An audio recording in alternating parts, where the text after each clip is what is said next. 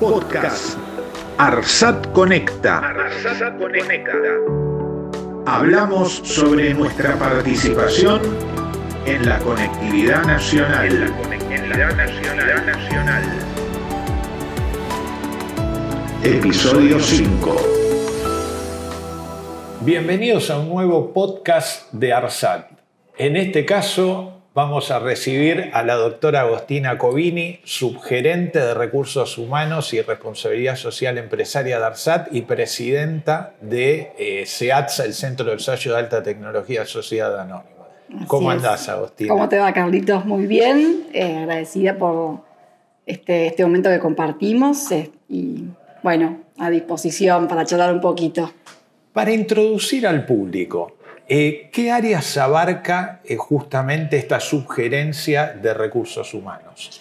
Como el título lo dice, tiene la misión de gestionar lo que es los recursos humanos de la sociedad, nada más ni nada menos, y la responsabilidad social empresaria, las acciones que se llevan adelante para cumplir con esos objetivos.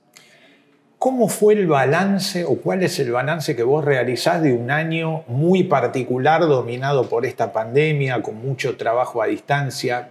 ¿Qué balance particular haces en tu área específica? Bueno, vos lo dijiste muy bien, fue un año bastante particular, pero siempre, digamos, con, un resultado, con un balance positivo, ¿no? Es un año que nos cambió y nos, nos tocó a todos, pero creo que ARSAT supo, supo salir adelante más que satisfactoria, digamos, creo que la, la resiliencia, digamos, es algo que eh, nos puede definir un poco, digamos, la, sociedad, nada, digamos, tomó ese, ese contexto y, salió adelante, eh, por supuesto, digamos, con, los recursos humanos eh, ahí en primera línea.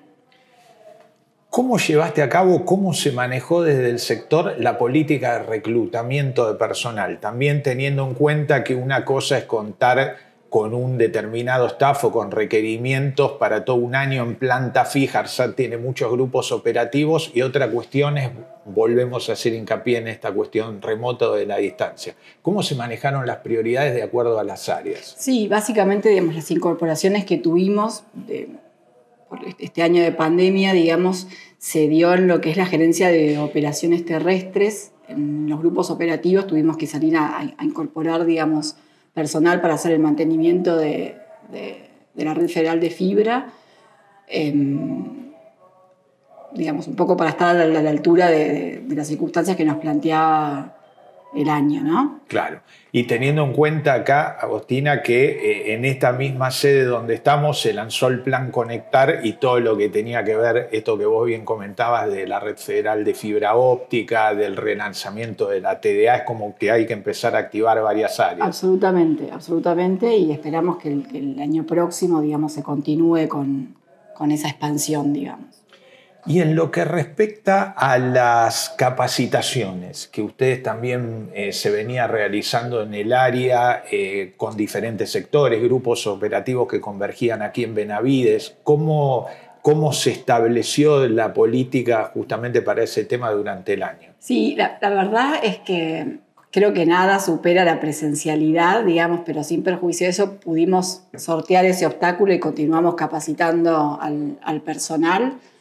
Em, en distintas áreas de, competencias y estuvimos trabajando en, lo que fue digamos, la segunda mitad del año en una plataforma de capacitación online que estamos próximos a lanzarla, donde seguramente uno de los primeros cursos que, que, presentemos digamos, a, los colaboradores de ARSAT sea acerca de la ley Micaela, la, formación de, nos interesa que que nuestros colaboradores estén capacitados en, los contenidos mínimos de la ley Micaela y como puntapié inicial, digamos, ¿no? como una plataforma que nos sirva para, nada, valor agregado, digamos, a, los colaboradores claro. A propósito de eso, vos también tuviste participación activa con Anabel Cisneros, una de las directoras en todo lo que tiene que ver con políticas de violencia de género, ¿ah? ¿no? al respecto de esto que vos decías. Sí, sí, la verdad es que Anabel lleva adelante con, muchas colaboradoras el programa de género del ALSAT, que es algo inédito. lo cual estamos bastante contentos de los resultados. Pequeños pasitos, pero, pero pasitos que se, se, han empezado a dar y esperamos que sean muchos más con, con el correr del año que se inicia ahora próximamente. Te saco un poquito de ARSAT y te meto en, justamente en SEATSA, ese maravilloso centro de ensayo de alta tecnología ubicado pegadito al INVAP. ¿Cuál es la realidad hoy? ¿Qué le podés decir a la gente de, cómo se vienen desarrollando las actividades allá? Bueno, SEATSA es un, es un logro, es un, es un, orgullo no solo para los que formamos parte de ARSAT, de INVAP, sino para todos los argentinos. Es un centro único, de características únicas en, lo que es Sudamérica, donde se han ensayado los, los ARSAT, eh, entre otros satélites, como por ejemplo los, satélites SAOCOM. Y bueno, digamos, entusiasmados con lo que se viene, que es el, si Dios quiere, digamos, el ensayo futuro del SG-1.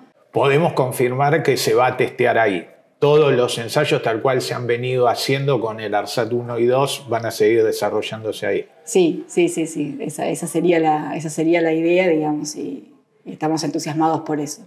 Perfecto. Bueno, es eh, imposible, pese a tus cargos actuales, pese al motivo de esta entrevista, sacarte de que vos sos una de las empleadas con más antigüedad en ARSAT, ¿no? Me está sacando los años, Carlitos. Eh, la verdad es que yo siento que Arsat es un poco mi, casa, aprendí y sigo aprendiendo un montón en, en Arsat, sin, ir más lejos, todo lo que estoy aprendiendo desde, la sugerencia de recursos humanos, que es algo muy nuevo para mí, pero le pongo, le pongo mucho compromiso. Eh, y siempre cuento la misma anécdota. La verdad es que cuando empecé era muy joven y lo escuchaba bueno, a Pablo hablar de los satélites, de, de los contratos por el ARSAT 1 y lo miraba y, pensaba, digamos, como algo que, no se iba a hacer. Y mirando ahora todo lo que, lo, que hizo ARSAT, el crecimiento exponencial que tuvo, no solo en la unidad de negocios satelital, sino en lo que es data center, la red federal de fibra, que es impresionante, la TDA, eh, es un motivo muy, muy lindo de orgullo. Claro, vos llegaste, le contamos un poco a la gente, vos llegaste cuando esto era eminentemente satelital. Sí. Sí, trabajaba con disquetes, Carlitos. Para darles una idea.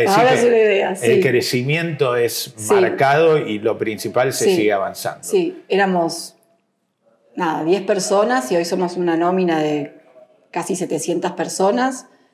500 personas más o menos acá en, la planta de Benavides, 200, 200 colaboradores en, lo largo del país, en los grupos operativos que que llevan adelante el mantenimiento de la fibra, así que...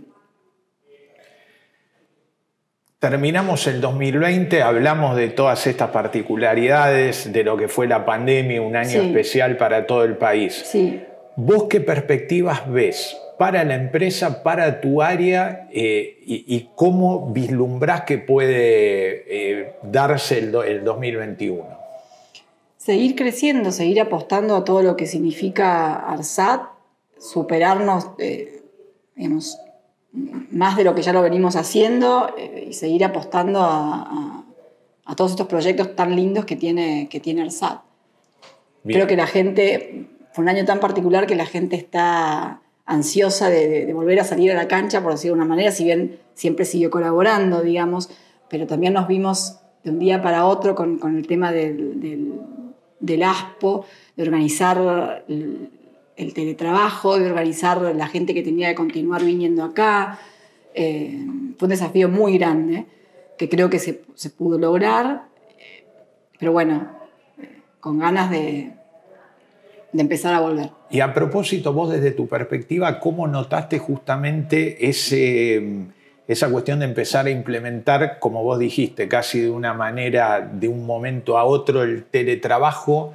Eh, ¿Cómo, ves que se implementó los resultados, si, si se alcanzó las expectativas que se tenían cubiertas, si realmente se puede pensar como una idea futuro? Yo creo que el teletrabajo es una realidad que, llegó para quedarse, eh, además es ley.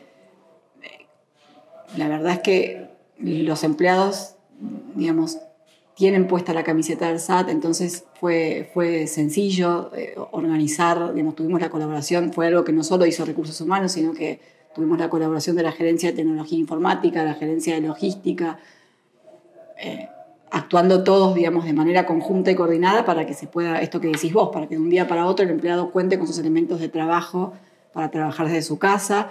Si bien, por supuesto que determinados colaboradores continuaron, continuaron asistiendo a la planta, no, te olvides que tenemos los controladores satelitales, los controladores de...